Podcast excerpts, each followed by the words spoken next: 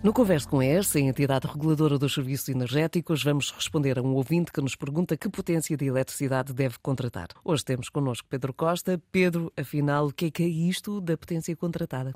Todos sabemos que se ligarmos muitos eletrodomésticos ao mesmo tempo na nossa casa, que o quadro pode disparar. Uhum. Ou seja, temos lá um equipamento Confere. que controla a potência e que nos desliga a eletricidade.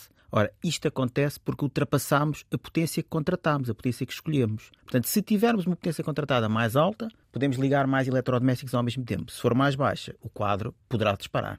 Mas a potência paga-se. Pois, paga-se. Isto porquê? Porque para termos uma potência disponível na nossa casa mais elevada, o sistema elétrico, as redes, têm que estar preparadas para isso. Isso tem custos e, portanto, temos que pagar por esses custos. Portanto, faz todo o sentido escolher a potência contratada certa, podendo até poupar algum dinheiro. Será assim, Pedro? É, é isso mesmo. Até, até vou deixar uma dica a quem nos ouve. Se o quadro lá de casa nunca dispara, então é muito provável que possamos baixar um bocadinho a potência contratada se tivermos também algum cuidado em não ligar os eletrodomésticos ao, ao, mesmo tempo. Também temos então uma margem de poupança. Por exemplo, não ligar a máquina da, da, da roupa e da loiça ao mesmo tempo.